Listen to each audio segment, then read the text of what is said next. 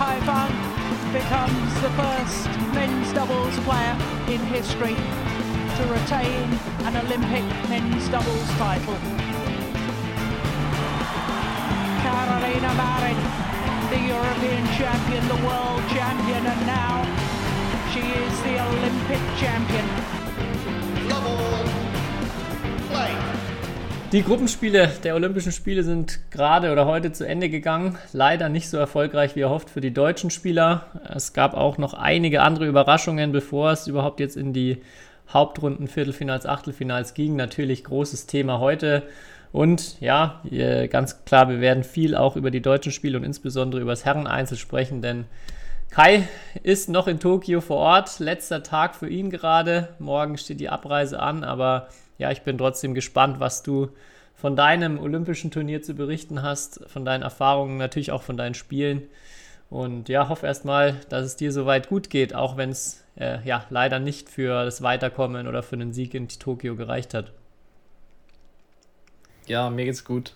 Ähm, paar Stellen an meinem Körper tun ein bisschen weh, noch von meinen Spielen, aber ähm, an sich geht's mir gut. Ich habe jetzt ein paar Tage frei, wo ich mich erholen kann weh vom äh, Hechten oder eher vom, äh, von der hohen körperlichen Belastung von intensiven Spielen? Mm, naja, du kennst ja als Leistungssportler, da gibt es eigentlich kaum einen Tag, wo dir nichts weh tut, vor allem wenn du irgendwie Herren Einzel spielst. Äh, und ich bin in der Vorbereitung auch zweimal mit meinem Fuß ein bisschen weggerutscht und seitdem habe ich ein paar Probleme, so Fuß- und Achillessehne und äh, ja, die beiden Spiele jetzt waren auf jeden Fall nicht förderlich, sagen wir mal so, dafür.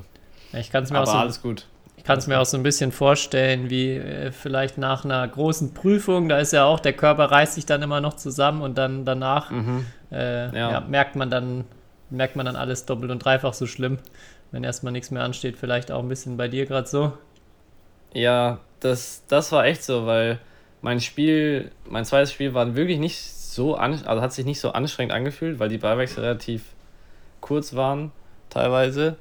Ähm, aber dann, als ich mit dem Spiel fertig war ähm, und dann auch so die erste Enttäuschung, die erste Anspannung so weg war, dann war ich so kaputt. Also wirklich, oder dann habe ich richtig gemerkt, wie mein Körper so komplett einmal so runtergefahren ist. Also was gar nicht zu dem Spiel gepasst hat, weil das ja eigentlich zwei, zwei normale Sätze äh, waren. So. Und nicht jetzt mega mega das körperlich, äh, körperlich her herausfordernde Spiel war. Deswegen hat man, äh, ja, hat man das schon gemerkt, irgendwie, dass nach so einem, irgendwie so nach so einem Highlight ist ja oft so, dass man, wenn man dann runterkommt, dann irgendwie der Körper richtig runterfährt. Das habe ich auf jeden Fall gemerkt, ja. Ja, was mir aufgefallen ist, man, man sagt ja dann häufig auch immer so, ja, man kann sich vorstellen, wie sich manche Sachen anfühlen, wenn man auch schon, wenn man auch leistungsmäßig Sport betreibt. Mir ging es so, dass ich mir gar nicht vorstellen kann, wie sich das für euch anfühlt. Ähm, jetzt, dieses, also Olympia ist irgendwie, man merkt es schon, das ist einfach ganz was anderes. Es ist mit nichts anderem zu vergleichen. Ähm, und du hast auch nach deinem ersten Spiel am Sonntag geschrieben, dass du noch nie so nervös aufs Feld gegangen bist. Erzähl doch noch mal ein bisschen, mhm. wie war es für dich äh, vor deinem ersten ja, also Spiel gegen den Thailänder? Ja, ich muss sagen, also ich war noch nie so nervös an dem ganzen Tag. Ich habe ja erst ganz spät abends gespielt, letztes Spiel. Und ich musste mich echt, also ich bin aufgewacht, gerade um 8 morgens, hatte dann halt noch 12 Stunden Zeit.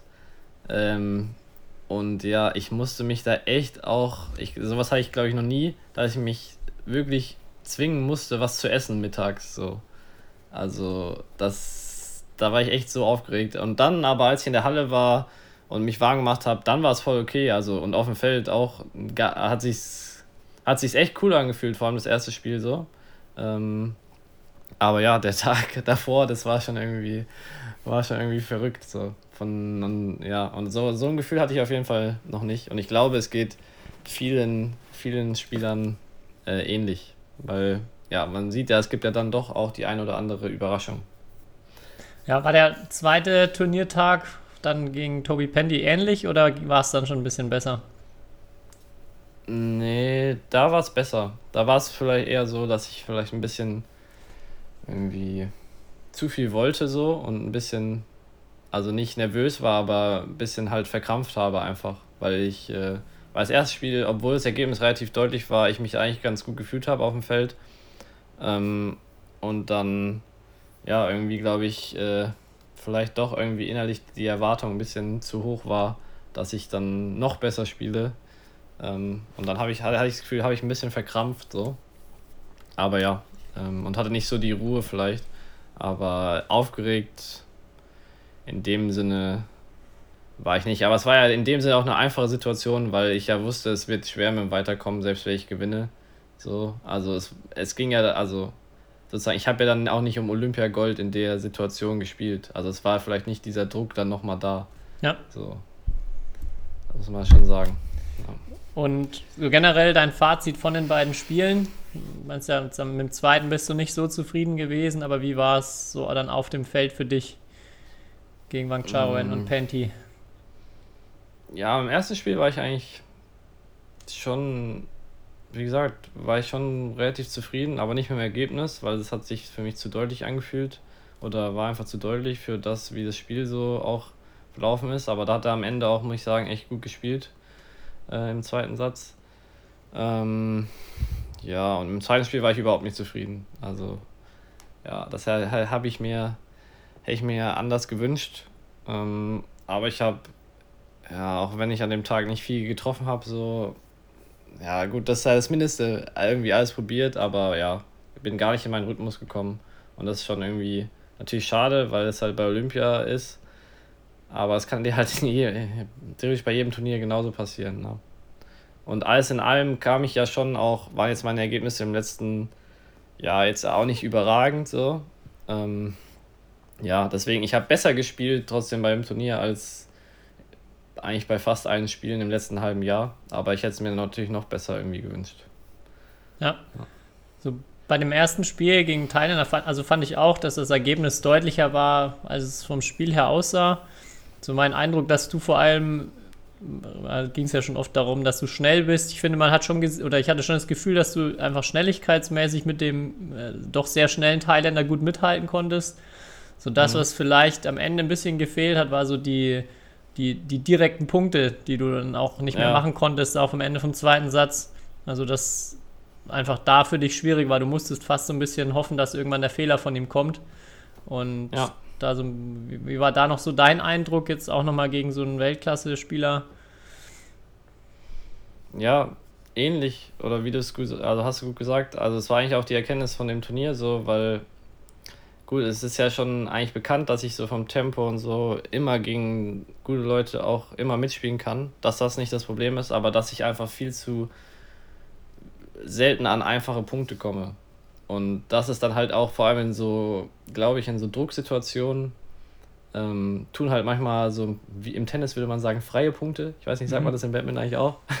ich finde eigentlich dann, schon, ich finde, äh, das passt auch ganz gut, ja die tun halt gut. Also wenn du, wenn du vielleicht mal mit zwei, drei Schlägen, vor allem in knappen Situationen halt irgendwie den Gegner nochmal überraschen kannst. Und das ist natürlich nicht meine, meine größte Stärke und vor allem nicht dann gegen so Weltklasse-Leute. Das ist schon ein Unterschied. Also fast alle greifen besser an als ich.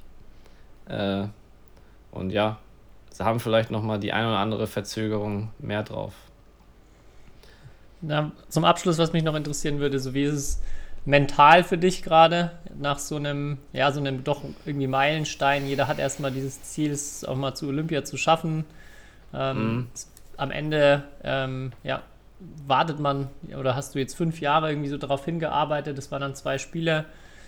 Wie ist so da dein Fazit oder wie, wie fühlst du dich so vom Kopf her danach? Kannst du da schon irgendwie alles einordnen, sortieren oder brauchst du jetzt erstmal so ein bisschen, bisschen Break?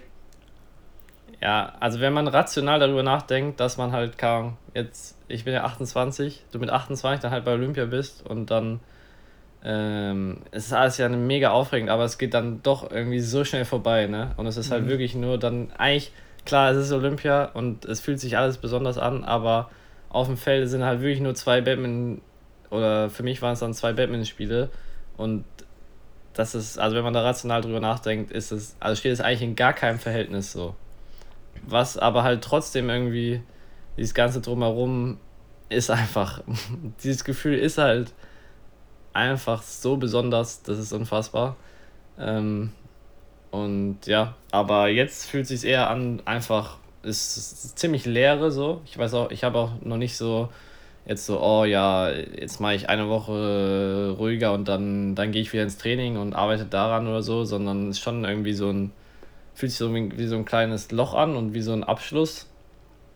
Ähm, und ja, aber ich glaube, das ist auch nicht schlecht. Also ich weiß nicht, ob es hilfreich ist, jetzt dann schon irgendwie sich zu überlegen, okay, in, in, in fünf Tagen will ich da und dann wieder arbeiten, sondern ich glaube, äh, und das haben ja auch viele Spieler, so die bei Olympia waren, gesagt, dass man nach Olympia schon erstmal sich Zeit nehmen sollte, auch, um das alles zu verarbeiten. Ähm, und ja, das will ich jetzt auch machen. Also ich will mich da auch nicht so. Ich fühl, es fühlt sich sehr leer an ähm, im Moment und ich will mich da auch nicht so unter Druck setzen, dass ich jetzt ja, morgen wieder anfange zu joggen, weil irgendwie in zwei Monaten Bundesliga ist oder Deutsche Meisterschaft bald ist oder irgend sowas. Ja, ja ich habe auch bei einem Podcast äh, vor einiger Zeit mit Michael Phelps, ähm, hat er der auch darüber erzählt, was für krasse Depressionen er dann auch immer nach Olympischen Spielen hatte und dass das mhm. vielen Athleten so geht. Also dann auch, ähm, auch natürlich jetzt bei solchen Leuten, die dann alles gewinnen und dann ähm, irgendwie so danach so diese Frage, okay, was, was soll jetzt noch kommen, was, was, was geht jetzt überhaupt noch? Ähm, da gibt es auch eine Doku, ich weiß nicht, ob du die gesehen hast, The Weight of Gold. Ich habe sie leider noch nirgendwo gefunden, aber klang erstmal super mhm. spannend, so dieses, äh, ja, was, was Sportler da eigentlich auch mental in der Psyche irgendwie so durchmachen und was dann so nach Olympischen Spielen auch mit vielen passiert. Finde ich mega spannend. Ja, ja, das, ja, das kannst du dir wirklich auch nicht vorstellen, glaube ich. Also, ich habe ja auch nochmal alles so, glaube ich, in, in der Light-Version erlebt. Aber wenn ich dann halt auch sehe, wie wenn du hier eine Medaille gewinnst, wie dann vor, vor dem Haus irgendwie jeden Abend Party gemacht wird und du wirst so hart gefeiert, wenn du eine Medaille gewinnst ähm, aber du wirst natürlich auch, wenn du Medaillenfavorit warst und ver, verkackst, äh, auf gut Deutsch, auch irgendwie ein bisschen zerrissen. So, das ist schon, ich glaube, es sind Emotionen, die, die sind so schwer äh, nachzuvollziehen und auch einfach extrem, wirklich. Und dann, ja, ist, glaube ich, ist, also wundert es mich nicht, dass viele Sportler auch, selbst die erfolgreichsten, die es gibt und die damit mit Druck und alles wahrscheinlich am besten zurechtkommen, dass die damit extreme Probleme haben. Ich meine, du siehst ja auch jetzt bei Olympischen Spielen, wenn du in andere Sportarten oder auch in unsere schaust, äh, vielleicht reden wir da gleich nochmal drüber, mhm. aber ähm, dass, dass es da auch die absoluten Superstars bei Olympia ihre Probleme haben. Ja. ja, reden wir gleich noch drüber. Es gab jetzt ja, ja. vor allem heute nochmal einige Riesenknaller. Vielleicht, ja. um das Ganze abzurunden, äh, lass uns vielleicht noch über die anderen Deutschen reden. Du hast da ja auch mhm. äh, ganz, ganz andere Einblicke, bist nah dran. Ich habe jetzt nur die Spiele gesehen. Ähm, wir werden sicher auch ähm, die, anderen, die anderen vier nochmal im Podcast in irgendeiner Form zu Wort kommen lassen, werden da vielleicht in den nächsten Folgen auch nochmal mit ihnen direkt sprechen können. Aber wie war so aus deiner Sicht so die, die Stimmung, die Atmosphäre? Ich glaube auch, ja, vor allem Mark Marvin ähm, hat man schon gemerkt, die Enttäuschung, dass es, äh, ja, dass es dann am Ende nicht die Top-Leistung war, beziehungsweise dass sie nicht, äh, ja, nicht nah dran waren, auch ähm, ins Viertelfinale mhm. zu kommen. Und da, ich glaube auch so die Erwartungshaltung, die sie selber hatten, die aber auch von außen dann auch, glaube ich, äh, kam, war schon, war schon eine andere. Ähm, wie, was hast du da so wahrgenommen? Ja, ähnlich. Ähm, ich glaube, die haben, beide haben sich viel vorgenommen, waren aber auch nicht so. Ich habe sie nicht irgendwie verkrampft erlebt, so vor dem Wettkampf. Ähm, ja, aber sie haben auch in den ersten zwei Spielen halt gegen extrem gute Gegner gespielt, mhm. gegen die sie halt auch ihr bestes Badminton theoretisch zeigen müssen, um eine Chance zu haben, glaube ich. Ähm, und ich glaube, ihre Gegner haben ihr mit ihr bestes Badminton so gefühlt gezeigt, aber Margot Marvin konnte es halt vielleicht nicht abrufen. So. Und deswegen war es dann relativ deutlich und dann, klar, war, ist schon eine gewisse Enttäuschung da bei den, bei den beiden übers Doppel, aber ich glaube, sie können es auch einschätzen, dass sie eigentlich besser sind, als sie sich vielleicht hier ergebnismäßig verkauft haben. Ähm, aber halt auch anerkennen müssen, dass die Gegner einfach viel besser waren. Ja, muss man, muss man dann einfach auch mal irgendwie, ja, akzept, also muss man akzeptieren, aber klar, ähm, ja, ich fand auch Marvin, gar nicht, dass sie so, ja. ich fand auch, auch nicht, dass sie schlecht gespielt haben. Also ich fand, ja, auch jetzt gegen eben, die Chinesen waren sie, glaube ich, im zweiten dann ja auch bei elf vorne oder es war, war lange ja. knapp und dann okay, dann war es irgendwie am Ende doch deutlich. Und ich muss auch Ja. sagen, die Chinesen sind mit, mit die beeindruckendsten bisher im Turnier. Also unfassbar, was die dann auch gegen die Japaner noch in, im Gruppenspiel gemacht haben. Ähm, ja, also ich, ich finde auch gar nicht von den Spielen, dass man jetzt, also ich würde niemals sagen, dass sie jetzt eine schlechte Leistung abgerufen haben oder nicht da waren, wie du schon sagst, abnormal gute Gegner. Auch die Japaner waren richtig, richtig stark, fand ich, gegen sie. Und Ja.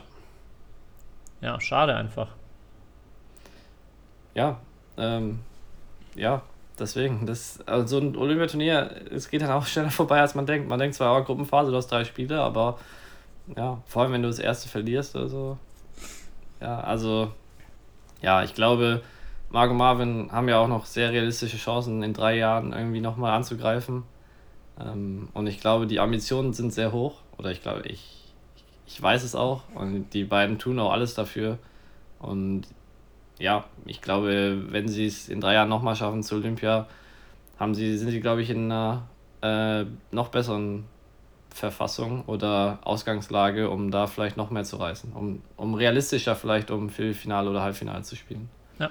Als, als diesmal. Ja, Yvonne war natürlich gleich mit einem harten Los Mhm. äh, am zweiten Tag gegen Nosumi Okuhara am Start. Hat richtig gut losgelegt. Du hast es ja bestimmt auch mitverfolgt, oder? Und angeschaut, das Spiel. Ja, Ich ja, ich, glaube, hab, ich, ja, ich, ich konnte ja nicht in die Halle, weil ich auch dann, ähm, aber ich habe es dann live geschaut und bei 7-2 habe ich angemacht im ersten Satz. Äh, da dachte ich so, wow, krass. Und dann hat man schon auch noch gemerkt, dass Okuhara sehr, sehr nervös war. Mhm. Also, ja, bisschen, am Ende vielleicht sogar ein bisschen schade, dass Yvonne da im ersten Satz äh, den vielleicht nicht sogar gewonnen hat, weil dann können, hätte es auch nochmal sehr interessant werden können. So. Ähm, aber ja, am Ende hat sich halt Okuhara die Qualität schon durchgesetzt.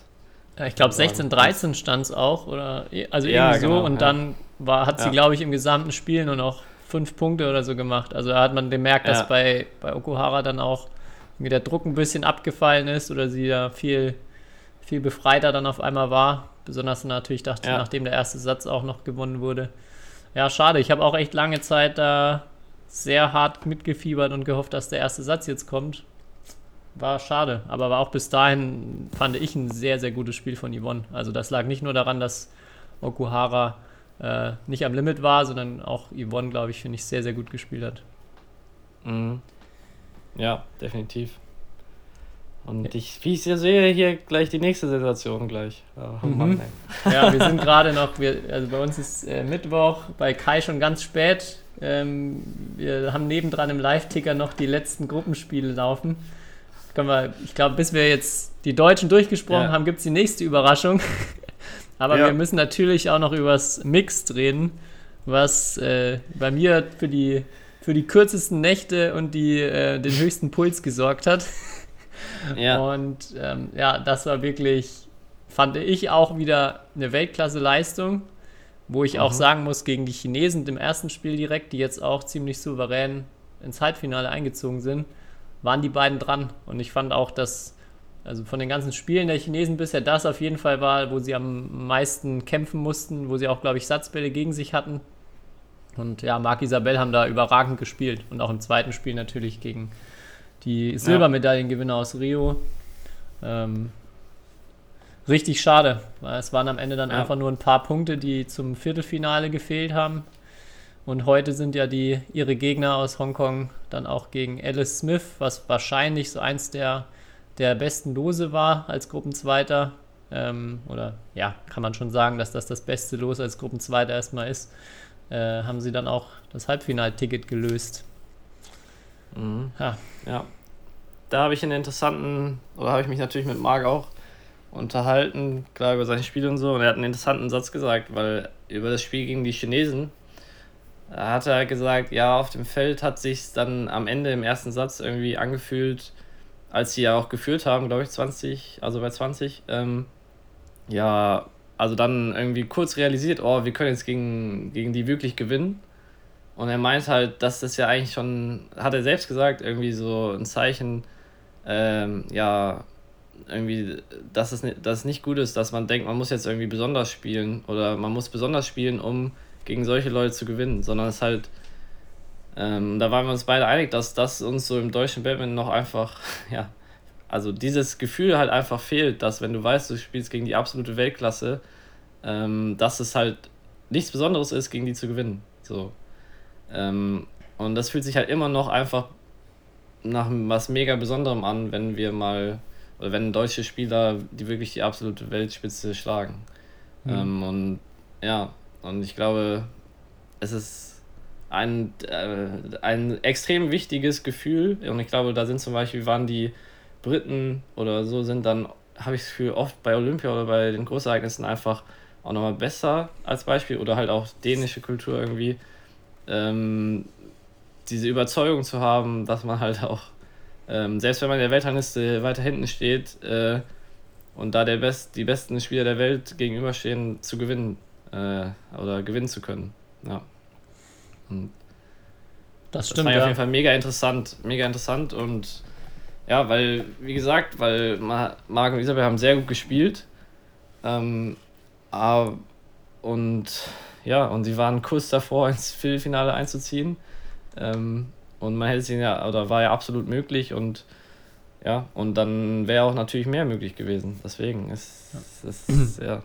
Also ich hoffe bei den beiden nach dem Turnier wirklich, dass sie noch weiter zusammenspielen. Auch also drei Jahre bis Paris ist jetzt ja auch nicht, nicht mehr so lang in Anführungszeichen.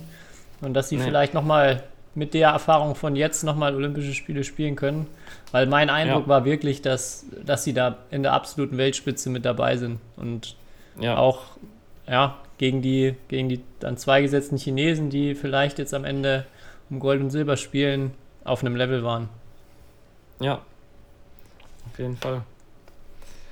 Okay. Ja, die Deutschen, wie gesagt, wir werden sie auf jeden Fall nochmal zu Wort kommen lassen im Podcast und uns da nochmal direkt Stimmen einholen. Isabel und Yvonne gerade im Flieger, wie du erzählt hast. Ähm, mhm. Marc und Marvin kannst du dann gleich nochmal beim Abschlussabend äh, vielleicht ein paar gute Zitate entlocken. Ähm, kannst ja vielleicht nochmal, wenn es heute, heute Nacht ein bisschen länger wird, dann nimmst du nochmal eine gute Sprachnachricht auf und die schneiden wir dann ans Ende der Folge. okay, ich probiere es. Ich also, gebe mein Bestes. Gib Gas, ja. Ich, ich, ich setze meine großen, ich setze große Erwartungen in dich, Kai. Ja. ja, wir haben es angesprochen. Es gibt vor allem heute nochmal extrem viel Überraschung am Ende der Gruppenphase. Gerade bahnt sich an, dass auch äh, bei dir in der Gruppe äh, der Gesetzte ausscheidet. Toby Penty führt mhm. hier gerade bei mir 17-9 im zweiten Satz, nach ersten, gewonnen ja. im ersten. Und wird scheinbar dadurch auch ins Achtelfinale einziehen.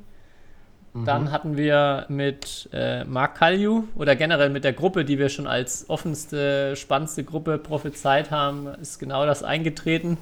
Es gab direkt gleich mal die Überraschung mit der Niederlage für den Inder Pranet gegen meinen Teamkollegen Mischa Silbermann. Der hat dann aber wiederum gegen Mark Kalju verloren und Mark Kalju hat auch nochmal gegen den Inder gewonnen. Also ist Hollands Einzelstar oder Top-Einzelspieler auch im Achtelfinale. Und ja, dann, der spielt gegen eine andere Überraschung und zwar aus Guatemala. Äh, wer die Folge gehört hat, die Most Underrated Players, einer, oh, der, ja. einer der Spieler, den ich da schon mal ins Spiel gebracht habe, weil er ziemlich genau vor zehn Jahren schon mal für eine Wahnsinnssensation gesorgt hat, als er gegen Chen Long bei einer WM gewonnen hat.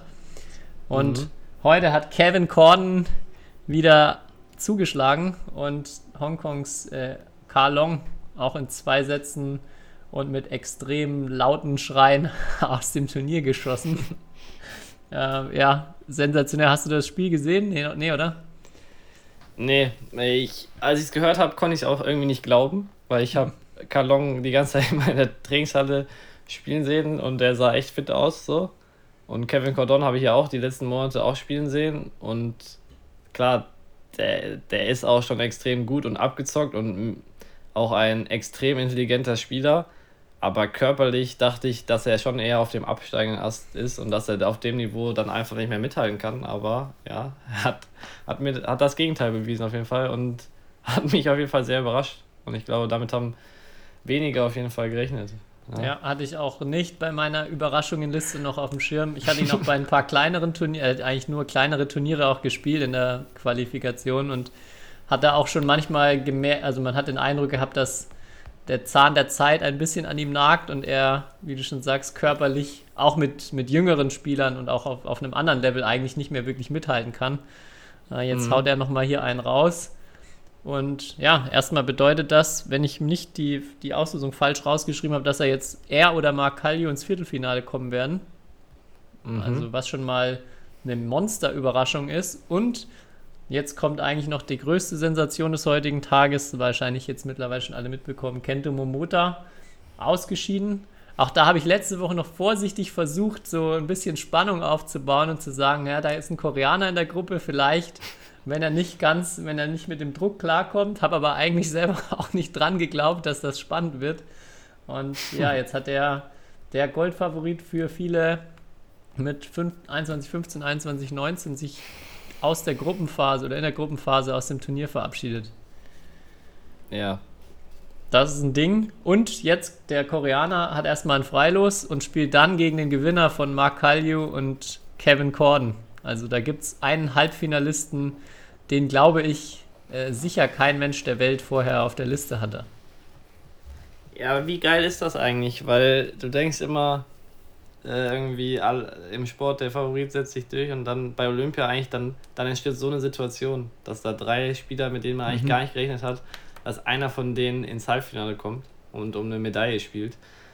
Äh, verrückt. Ja, und die Niederlage von Momota, wir haben es ja eben ein bisschen noch im Video geschaut. Ja, ex extrem mutiger Koreaner, extrem gut gespielt natürlich. Äh, aber für Momota, ja, sehr, sehr sehr, sehr passiv, irgendwie ein bisschen gehemmt. So. Ähm, ja, ich, ich könnte jetzt sagen, ich habe ihn, hab ihn auch im Training gesehen und er hat auf mich auch nicht so einen überragenden Eindruck gemacht, aber äh, ich, das wäre jetzt gelogen, wenn ich sagen würde, ich hätte gedacht, er ist nicht in Topform oder so, weil das ist einfach schwer zu sagen. Ähm, er hat für mich auf jeden Fall in, in dem Spiel heute sehr, sehr gehemmt und überhaupt nicht mit dieser Kontrolle und diesem Selbstvertrauen, was er sonst hat und diese defensiven Fähigkeiten irgendwie ja, geglänzt. So. Das hat ja. komplett gefehlt. Und der Koreaner hat natürlich einen extrem guten Angriff und hatte ein extrem gutes Netz und hat in den wichtigen Situationen auch noch extrem gute Schläge oder Shots raus, rausgehauen. Aber ja, ähm, hätte, glaube ich, also hat, glaube ich, auch niemand mitgerechnet. Nee, also ich fand Verrückt auch, Momota war wirklich es war sehr passiv irgendwie. Er war auch, hat keinen Ballwechsel so bestimmt eigentlich, ist immer hinterhergelaufen, ja. war sehr tief immer am Ball. Also es hat ja. auch nicht so, nicht so schnell gewirkt wie.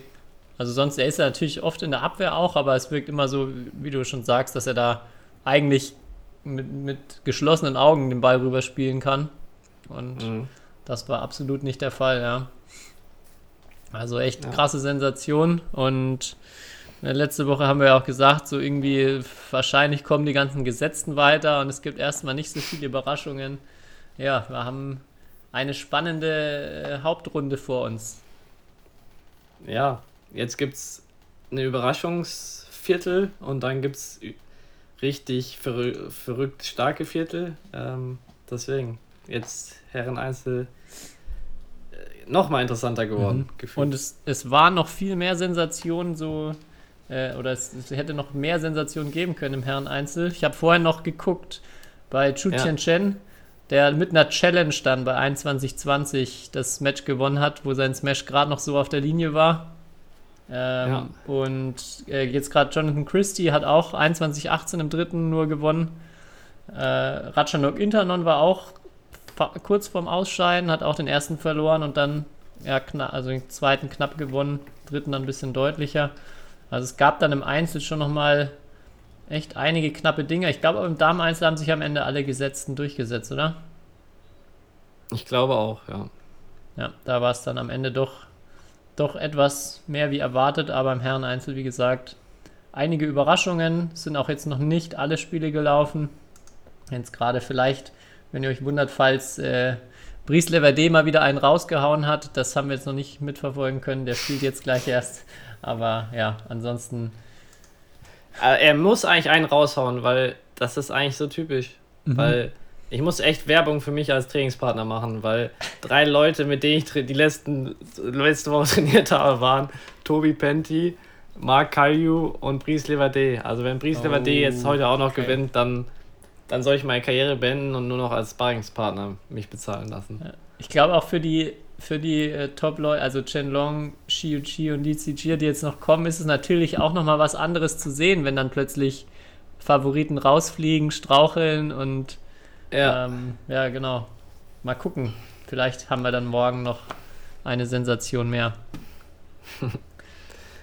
Ansonsten über Doppel äh, Mixed von den anderen Nationen und Mixed ist jetzt schon auch im Halbfinale angekommen, haben wir noch nicht so wirklich gesprochen oder nur am Rande, als ja. wir über die Deutschen gesprochen haben.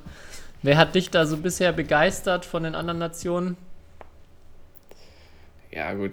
Cheng Wei im Mix ist einfach eine Maschine. Äh, also würde mich, da würde es mich extrem wundern, wenn er kein Gold holt, aber mit seiner Partnerin. Aber ähm, ja, ist ja alles möglich, wie man sieht. Mhm, ja. ähm, dann, boah, gab, fand ich zum Beispiel auch verrückt, Damen-Doppel, dass die Däninnen sich das noch nehmen lassen und gegen die Australierinnen verlieren im letzten Gruppenspiel. Also nach so einem überragenden Spiel ähm, auch extrem bitter. Ja, also eigentlich, also ich weiß, also gefühlt so viele Überraschungen bei, bei dem Turnier. Ich weiß nicht, ob das bei, ob, ob man bei normalen Turnieren einem das äh, irgendwie nicht so wahrnimmt oder so, aber ja, ex, äh, ex, extrem spannend. Ja. Ich weiß nicht, was hast du noch? Ich hatte auch, hatte ich mir auch aufgeschrieben, die Däninnen die gegen die Vier der Welt gewinnen, um dann gegen die ja. absoluten Underdogs aus Australien noch im letzten Spiel zu verlieren und dadurch auszuscheiden. Ja, das äh, wird sie, glaube ich, auch noch lange verfolgen.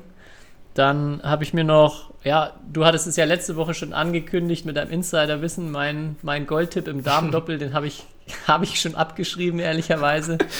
Die, Was? Äh, Wieso? Äh, ja, die japanische Dame mit ihrem Kniepanzer ist nicht mehr ganz so frisch auf dem Feld unterwegs. Umso beeindruckender finde ich es erstmal, dass sie, dass sie noch ja. weitergekommen sind. Also eben unfassbar, also. was vor allem Fukushima, ihre Partnerin, da äh, teilweise geleistet hat. Ich habe dann äh, ein bisschen reingeguckt, die ja auch keine leichte Gruppe hatten. Ähm, und jetzt morgen dann gegen die zwei Gesetzten, also die 1 und 1 gegen die 2 der Setzliste.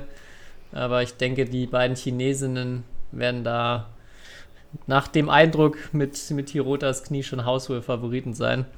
Ähm, bei, ja. bei der einen Chinesin, das, äh, vielleicht das hast du auch bestimmt gesehen, ähm, sie hat äh, als Statement abgegeben, also Chia Chi-Fan, äh, dass sie es dass super findet hier in Tokio. Das Einzige, was, was, was, sie, was sie hart trifft, ist, dass es keinen McDonalds gibt, weil das ist ihr mm. Lieblingsessen. Ist auch hart. Eigentlich. Nein. Das hat dich sicher auch hart getroffen, oder? Dass kein Mackie ja, ja. am Start ist. ja, das ja. Fand, ich, fand ich ein super, super Statement. ja, zu ja, aber wie verrückt ist es, warte, wie verrückt ist es mit dem Kreuzbandriss, einen Monat später bei Olympia zu spielen? Also, wie, wie krass ist das? Wer macht das? Ja, die japanische Dame. Ach, sie hat einen Kreuzbandriss. Ja. Ah, ich wusste nicht. Vor einem nicht, Monat. Ich hatte nicht gehört, was die Knieverletzung ist. Ich dachte, das wäre so Nein. geheim gehalten worden. Ja, okay, das ist wirklich total Banane, ja. Also, äh, es steht Kreuzbandverletzung, aber irgendwie, ja, also alle sprechen von einem Kreuzbandriss. Also, selbst wenn es nur angerissen ist, ist es vollkommen, vollkommen ja. verrückt. Also. Ja, also, dass sich die Carolina Marin da so hat, äh. Nochmal die, mal ein bisschen die Zähne zusammenbeißen. okay, das ist ja total wahnsinnig. Ja. Das ist so wie, wie letztes, letzte Olympische Spiele ähm, äh, Wladimir, äh, nee, Ivan Susunov, der mit drei Monate nach Achillessehnenriss dann gespielt hat und gegen die Nummer 1 der Welt dann auch nochmal gewonnen hat in der Gruppe. Okay, völlig verrückt. Ja. Aber Herrendoppel? Herrendoppel habe ich schon gesagt, die äh, Chinesen finde ich unfassbar. Also das, mhm. ähm, da bin ich echt, echt gespannt. Ich, gegen wen spielen sie nochmal? Ich glaube gegen. Äh, oh. Nicht gegen die Dänen? Gut möglich, ja. Könnte sein, dass es die Dänen sind. Aber das sind auf jeden Fall jetzt, ich finde, für mich fast die Favoriten nach den bisherigen spielen. Ja, genau, spielen gegen Astro Rasmussen. Ja. Ähm, ansonsten mein Highlight im Doppel war fast die Gruppe 1 oder Gruppe A. Ja. Wo, wo erstmal die, äh, die beiden Taiwanesen, die wir irgendwie, über die hatten wir gar nicht gesprochen, aber wo man ehrlich auch sagen muss, äh, die schon auch Mitfavoriten eigentlich sind, nachdem sie ja mhm. in, in, Thailand alles gewonnen haben. Und äh, ja, hatten dann das erste Gruppenspiel direkt verloren gegen die beiden Inder und haben dann im letzten Gruppenspiel durch einen Sieg gegen Gideon und Sukamuljo doch noch äh, ja, es geschafft, sich fürs Viertelfinale zu qualifizieren. Und spielen da jetzt gegen, oh, weißt du das auch noch? Ähm, ja. Ah, gegen Endo Watanabe, gegen die Japaner. Ja. genau. Also Extrem also, cooles Match. Das, ich freue mich eigentlich auf alle vier Herrendoppel. Also ja, auch schon im Mixed, finde ich, so wenn man so die Paarungen liest und dann auch mit dem Hintergrund, das ist Olympia, das ist äh, für alle jetzt das absolute Highlight. Ähm, es fehlt einfach die Zeit, alles zu gucken. Ja, aber jetzt, wenn ich mir anschaue, was morgen früh für Spiele sind, da musst du eigentlich die ganzen, also ganz nicht schlafen, ne? Weil mhm. äh, Mixed äh, Halbfinale morgen früh ist, also deutsche Zeit, ne? Ja. Oder Nacht. Deutschen ähm, Zeit, ja. Herrendoppel äh, Viertelfinale und halt Damen-Einzel, wo jetzt auch eigentlich nur noch coole Spiele sind. Also Ah, ja.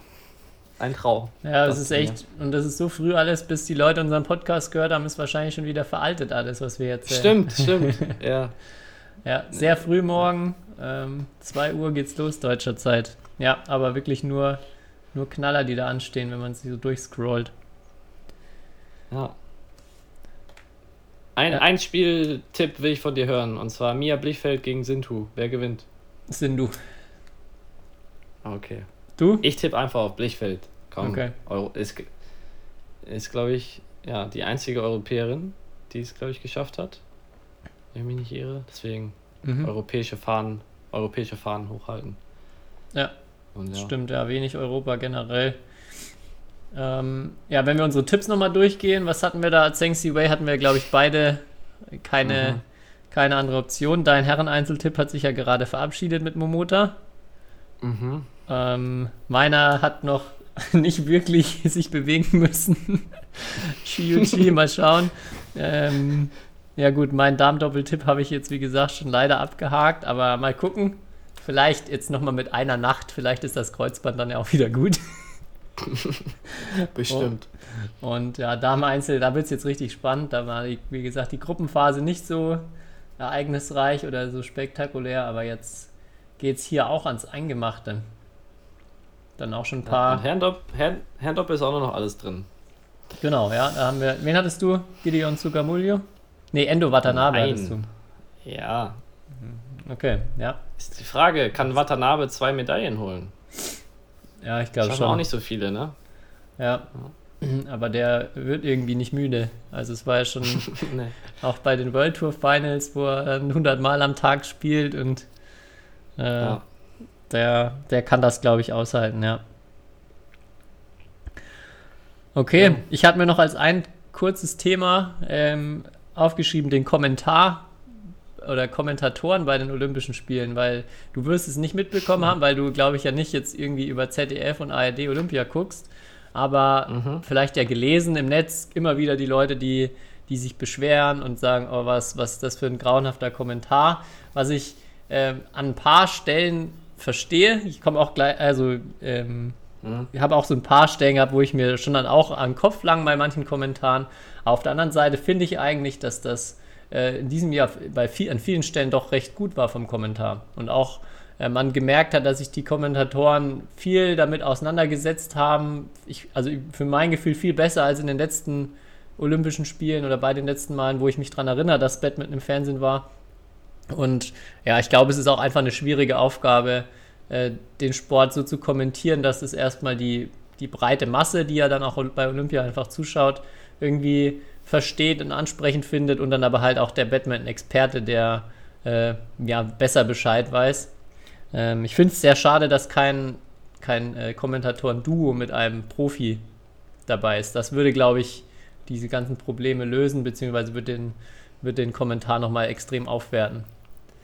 Ja, das hat mich auch gewundert, weil dann, ich habe so ein bisschen auch über deutsches Fernsehen ein bisschen ein paar Sachen Olympia auch geschaut. Und ich habe mir auch zum Beispiel den Kommentar von meinem ersten Spiel, habe ich mir nochmal, also da habe ich das Spiel auch mit deutschem Kommentar mir im Nachhinein angeschaut. Ähm, weil bei im Hockey oder so, da ist da ein Co-Kommentator, also ein Experte dabei, wo jetzt die Regeln oder wo, wo viel mehr Leute das kennen und wo es, glaube ich, nicht so kompliziert ist, ähm, weil es halt am Ende um Tore schießen geht. ähm, aber beim Badminton würde es extrem hilfreich sein, bin mhm. ich auch der Meinung, wenn da, wenn da ein Spieler oder irgendwie halt ein Experte dabei sitzt, ja, weil, ja, wie du sagst, aber ich muss noch was dazu sagen, weil ich hatte zum Beispiel auch mit einer, mit der Christina Graf, die, glaube ich, bei ARD kommentiert hat, ähm, hatte ich Kontakt, weil sie hat sich zum Beispiel bei mir entschuldigt, dass sie im Live-Kommentar äh, gesagt hat, ich hätte gegen Tobi Penty das Netz berührt oder einen Fehler gemacht ja, beim äh, aber, ähm, und sie meinte, sie hat das live halt nicht so äh, schnell registriert, weil sie halt auch, sie, sie, hat halt auch gesagt, sie hat gar nichts mit Badminton zu tun gehabt bisher ähm, und jetzt halt das erste Mal kommentiert und also die geben sich mega Mühe, sind mhm. auch mega nett, äh, auch vom ZDF, der war ja extra bei uns am Stützpunkt und hat uns, hat sich mit jedem von uns eine halbe Stunde unterhalten, also ähm, ja, und ich ja, ich finde, dafür war es, glaube ich, auch teilweise äh, auch ziemlich oder voll okay. Aber wie ich, es ist halt auch immer schwierig, das der breiten Masse wirklich, wie du sagst, irgendwie näher zu bringen. Ja. Und ja. Ich habe mir diese Stelle auch das mit dem Netz, wo du, wo du einen Fehler bekommen hast, wo du deut, also der, dein Schläger geht natürlich über die Netzkarte drüber, aber du triffst ihn ja vor der Netz, also auf deiner Seite. Und ja. es gab auch noch mal eine andere Szene, wo äh, der, ich glaube, der Schiedsrichter nicht gesehen hat, was der Linienrichter entschieden hat. Und äh, ja. du dann halt äh, den, den Ball gechallenged. Ich weiß nicht mehr, wie es genau war, aber es gab ein bisschen Verwirrung auf jeden Fall. Und du am Ende mhm. halt dann nicht die Challenge einsetzen musstest, sondern der Thailänder oder Toby Penty in einem der beiden Spiele. Ja.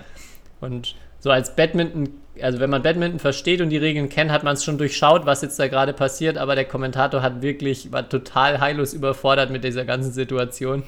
Und das, ja. das vor allem als äh, Kenner oder als Badminton, als jemand, der da in der Szene drin ist, sowas nervt mich dann immer, wenn sie auch genau wie das mit der, mit der Netzsituation dann da einfach falsche Sachen sagen.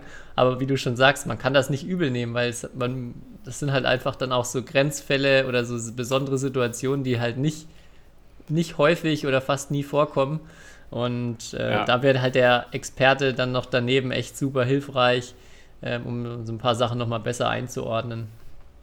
Ja, weil wenn wir ein Fußballspiel schauen, sind wir auch manchmal nicht begeistert vom Kommentator. Ne? Ja. Also, und da kennt sich, also ja, also deswegen. Und da denkt man, da kennen sich so viele Leute aus. Das ist ja auch eigentlich einfach zu kommentieren. Ähm, aber ja. Ja, ich fand's echt, aber das mit dem Töten muss ich echt nochmal, muss ich hier ein bisschen kurz nochmal rumheulen, weil ich eigentlich das auch nicht meine größte Stärke ist, aber ich gefühlt hier bei dem Turnier zweimal perfekt getötet habe äh, und beides mal ab, abgepfiffen bekommen habe. Und da habe ich heute, als ich den ersten Ballwechsel vom Spiel von Momota gegen den Koreaner geschaut habe und dann die Zeitlupe da gesehen habe, da da hat der Koreaner aber also da würde ich sagen, so hart auf der anderen, also den Ball auf der anderen Seite getroffen und mhm. wurde natürlich nicht abgepfiffen. Das ist auch so rei wirklich reine Willkür, aber darüber haben wir, glaube ich, schon mal gesprochen. Ja.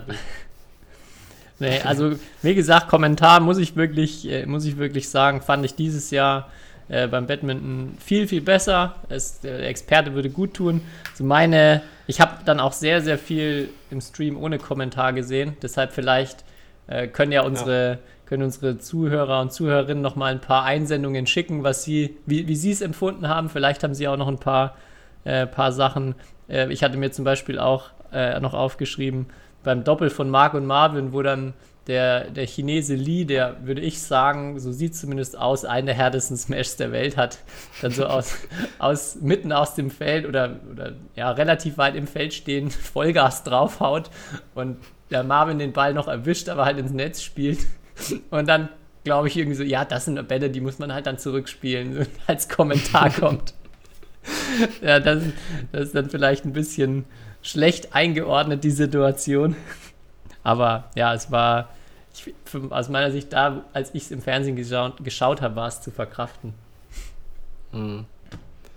Ja. Da muss ich echt sagen, ich habe ja eh vorhin vor der Folge gesehen, was du hier auf Instagram gepostet hast, dass du dich wieder abwertend über Dressurreiten mhm. äh, äh, echauffiert hast. Aber da muss ich sagen, wie, also Dressurreiten ist in meinen Augen, also reizt mich auch nicht so sehr, um es positiv äh, auszudrücken, aber der Kommentator, das ist eine Legende. Also wirklich. Der, der, ich würde das nur schauen, weil der Kommentator einfach, dieser Reitkommentator da, ist, ist wirklich eine Legende. Also, falls er das hier hört. Wie geil wäre es denn, wenn der mal Badminton machen würde? Ja, eben, so jemand. Ja, wirklich. Wie ein Blatt im Wind tänzelt er nach hinten, steigt hinauf. ja, genau. ja. Du ja, musst also, es spüren in den Schenkeln im Po. ich habe vorhin, also es lief dann Dressurreiten, weil es wird jetzt natürlich komplett alles übertragen, weil wir da mal Medaillen gewinnen. Auch gefühlt so konkurrenzlos. Also die, die anderen sind da so Lichtjahre davon Machen entfernt. mit, ja. Und ja, ähm, ja es sind, es, generell sind viele Sportarten, die schaue ich mir jetzt schon an, weil es halt auch Olympia ist. Aber Badminton ist halt schon eine der der spektakulärsten Sportarten. Also ich denke auch für, für Laien, Wirklich, die jetzt ja. zu keiner Sportart einen Bezug haben, ist, ist das ganz weit oben auf jeden Fall. Also ich ist klar, also Teamsportarten sind auch sehr cool, auch jetzt von neueren Sachen, weil ich hatte ja die Umgefra Umfrage gestartet, was so die äh, unsere Hörer auch so an Sportarten bevorzugen oder was so ihre Tops und Flops sind. Und da haben viele noch äh, 3 gegen 3 beim Basketball genannt. Äh, Tontaubenschießen ist bei vielen auch nicht so sonderlich beliebt. Aber da haben auch viele zum Beispiel das Reiten sehr weit unten eingestuft. Ähm, ja. ja, und ich fand auch wieder, ich kann auch gar nicht einschätzen, was passiert denn jetzt, wenn die die Pferde tauschen? Gewinnen dann wieder die Deutschen? Ich würde mal tippen, da würde, da würde jemand anders gewinnen. Das fände ich mal. Formel 1, ne? Das, ja, genau, das fände ich mal interessant. So beim Formel 1 weißt du halt auch nur, dass der eine von dem Team besser fährt als der andere, weil sie das gleiche Auto haben. Und mhm. da sollten sie mal vielleicht äh, Pferde durchwechseln oder die Pferde gestellt bekommen. Mhm. Wie im modernen Fünfkampf. Ja? Da mhm. wird doch, glaube ich, da, da reizt man so, nicht ja. auf seinem eigenen Pferd. ähm, also vielleicht. Ja, ich, ich würde auch sagen, warte, wenn Badminton, um nochmal so, wenn Badminton, wenn wir mal einen deutschen Medaillengewinner oder eine Medaillengewinnerin oder einen Olympiasieger äh, stellen, dann wird, wird unsere Sportart durch die Decke gehen. Ich, also prophezei ich. Mhm. Ja. Weil die, weil das, wenn das Einzige, was fehlt, ist halt bei den Übertragungen äh, ein deutscher Spieler, der wirklich dann um eine Medaille spielt. Weißt du? Ja. Das ist ein Problem, was ich noch gehört habe ähm, zu dieser Olympiasieg oder wenn man dann bei Olympia krasse Präsenz hat, das bringt schon viel. Das große Problem ist aber aus Sponsorensicht, dass Olympia halt da uninteressant oder man kann ja keine großen Werbe, Werbedinger auf die Kleidung und so weiter machen durch die Olympia-Regularien, was es da wieder schwieriger macht, jetzt zu sagen, ah ja, dann kommen auch die ganzen Sponsoren und, und hauen nee. da Geld rein. Aber ja, in der Darum Öffentlichkeitswahrnehmung wird es auf jeden Fall einen richtigen Sprung machen, ja, da bin ich bei dir. Die Person, die Person würde dann so, ich weiß nicht, was man das vergleichen kann, aber vielleicht so Matthias Steiner mäßig. Äh, Timo halt Boll. Auch Kennt ja, halt so, dass du die dann glaube ich, dass da könnte man auf jeden Fall halt Geschichten also ja. sowieso erzählen, weil wäre die erste Medaille, aber gut, alles alles Kaffeesatzleserei, ne? Ja. Äh, ich hatte noch zu diesem Thema auch beim Reiten, vielleicht haben wir ja Reitexperten unseren unseren Hörern, denen sich jetzt hier immer die die Haare zu Berge stellen, dass wir hier über diesen, diesen äh, wundervollen Sport so abledern. Vielleicht kann da auch einem, jemand mal so ein bisschen Licht ins Dunkel bringen, wie viel das Pferd ausmacht. Also äh, sind, sind diese, was muss der Reiter im Endeffekt oder die Reiterin da drauf haben? Ähm, wie läuft das? Ich kann mir das gar nicht vorstellen, was jetzt da so, was da so passiert aus sportlicher ja. Sicht. Also ich will gar nichts an. Sie, sie haben natürlich auf jeden Fall was am Kasten, die, die äh, Teilnehmer und Teilnehmerinnen, aber ähm, ich kann das ganz schwer einordnen. Da fände ich super und da habe ich mal den Vorschlag gelesen, man sollte bei Olympia einfach vor jedem Wettkampf mal so Amateure das machen lassen, um mal zu gucken, wie sieht das denn eigentlich aus, wenn das jetzt ein Normalsterblicher machen würde. Und mhm. äh, das, das fände ich ganz gut. Da gibt es auch Ähm, ich glaube, bei Eurosport ist das, wo Fabian Hambüchen verschiedene Sportarten auch immer macht und dann auch die deutschen Olympioniken besucht hat und mit gegen die mal Bogen schießt und dann schießt er da halt aus 15 Metern oder so und trifft nicht und die schießen halt auf 70 Meter. Und äh, sowas äh, würde, glaube ich, manchmal noch echt helfen oder hilft dann so ein bisschen so eine Relation dafür zu bekommen, was leisten die da eigentlich gerade. Ja. Weil das natürlich immer schwierig fällt, auch bei Sportarten wie Batman haben wir schon oft drüber gesprochen, wenn zwei auf dem gleichen Level sind, dann sieht das jetzt nicht so anders aus, ob jetzt die 1 gegen die 2 der Welt oder die 50 gegen die 51 spielt oder auch wenn man noch viel weiter runter geht. Ja, wäre eine mega gute Idee. Wäre ich dabei, auf jeden Fall. okay. Okay, so, ja, hast du. Gelbe Karte, Tobi. Ich gelbe wissen, Karte. Wie du die gelbe Karte geholt hast. Ja, habe ich auch schon äh, von Leuten Nachrichten bekommen, dass sie sehr gespannt sind, was, äh, was da rauskommt. Und du hattest recht. Ich weiß nicht, wusstest du es vorher schon oder hast du wirklich äh, anhand der Beispiele oder anhand meiner drei Vorschläge gedacht, okay, das ist das Einzige, was halbwegs realistisch ist? Woher soll ich das denn vorher wissen? Also ich weiß nicht, vielleicht hast du ja rumgefragt, wer, wer das Nein, wissen könnte und warst so gespannt. Nein. Sehr gut. Ja, nee, ich du lagst richtig. Ich habe das natürlich erkannt, äh, auch an deiner Mimik und Gestik. Okay. Äh, wann du lügst und wann nicht. Also du kannst mich lesen wie ein Buch. Ja, ich habe tatsächlich ähm, ich, mein Versuch, etwas Entertainment etwas Entertainment reinzubringen, ist nach hinten losgegangen und hat mir dann am Ende die gelbe Karte gebracht, da, weil ich meinen äh, Schläger nach vorne zum Netzroller hingeworfen habe. Ja, das ist die Auflösung meiner, meiner Missetat. Und ja, ich hoffe, dass mir die, dass die Gegner ähm, mir trotzdem nochmal trotz dieses unsportlichen Verhaltens in Zukunft in die Augen schauen können. Schöne Grüße an den Schiedsrichter.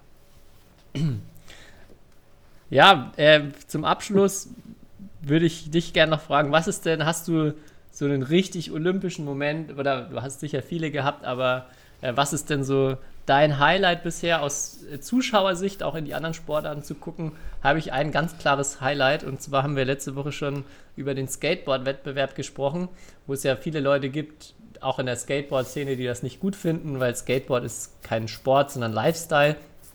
Und der absolute, der absolut beste, die beste Aktion war ein, ein Skateboarder, der nach einem, einem Sprung stürzt und dann fällt ihm aus der Hosentasche noch sein Handy raus, was er, was er beim Wettkampf noch mit dabei hatte. Das mhm. war mein absolutes Highlight bisher von den ähm, Übertragungen und was auch so diesen, diesen Lifestyle-Punkt ganz gut unterstrichen hat aus meiner Sicht. Ja, Ne, mein Highlight, ich habe gestern Abend, bin ich auf ein Video gestoßen von einem Schwimmer, der irgendwie 200 Meter Freistil gewonnen hat. Da gibt es ein Video, wie die Familie und Freunde zu Hause ah, das ja. Rennen schauen. Tom Dean, ja. Also das, das ist ja, also das ist wirklich, das ist einfach geil. Und da, also da sieht man, was, was Olympia ist, ey. An Emotionen, ey, unfassbar. Unfassbares Video. Also alle, äh, es ist eine Empfehlung der Woche des äh, Tom Dean, ja, wie seine, wie seine Freunde zu Hause und Familie äh, das Rennen schauen. Das, das ist wirklich überragend. Gut, ja, richtig. Und ah, ich habe auch noch ein gutes Kurzvideo gesehen von einer deutschen Ringerin, die, bevor sie in den Ring geht, packt sie der Trainer so einmal und schüttelt sie und gibt ihr dann noch eine, eine Backpfeife rechts, eine links. So als, als Motivation. Das ist ein super Move, muss ich mir für meine, meine, wenn ich das nächste Mal auf dem Turnier als Coach bin, auch merken dass ich die Spieler immer so ein bisschen vorher anheiz noch. ja, man lernt was, man lernt was. Nee, und ich muss sagen, ich habe das Video auch auf Instagram gepostet. Das war ja an dem Tag, wo ich ausgeschieden bin und nicht so gut gegen Tobi Pente gespielt habe.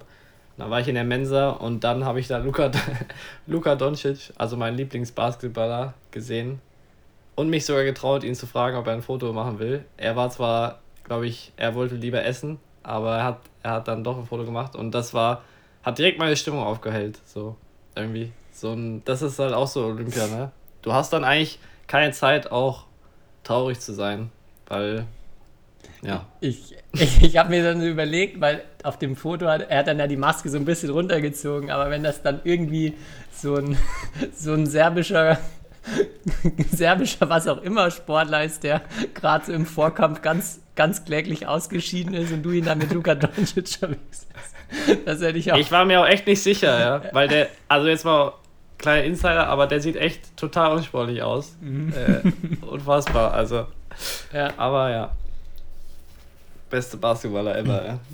ja.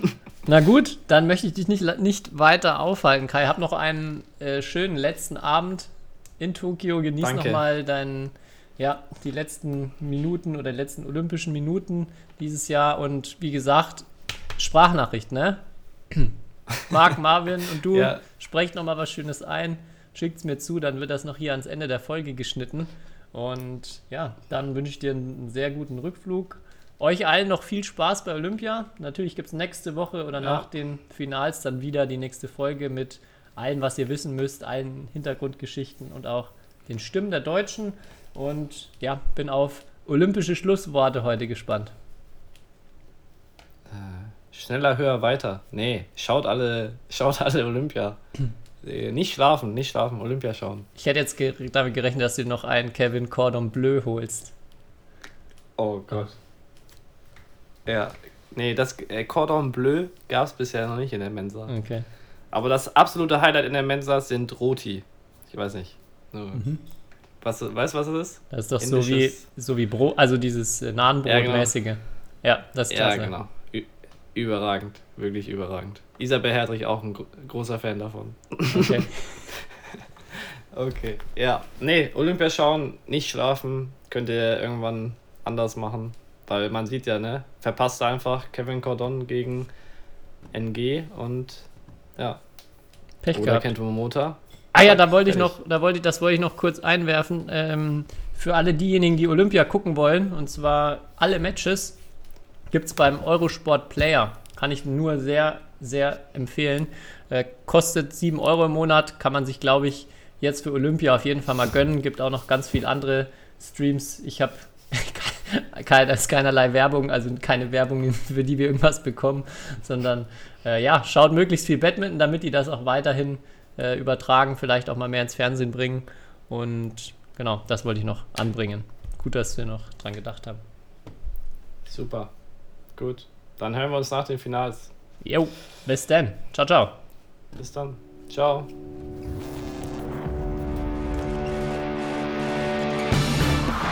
history is made. Lin Dan has done it again. Malaysia's hearts are broken. What a smash! How on earth did he get that back?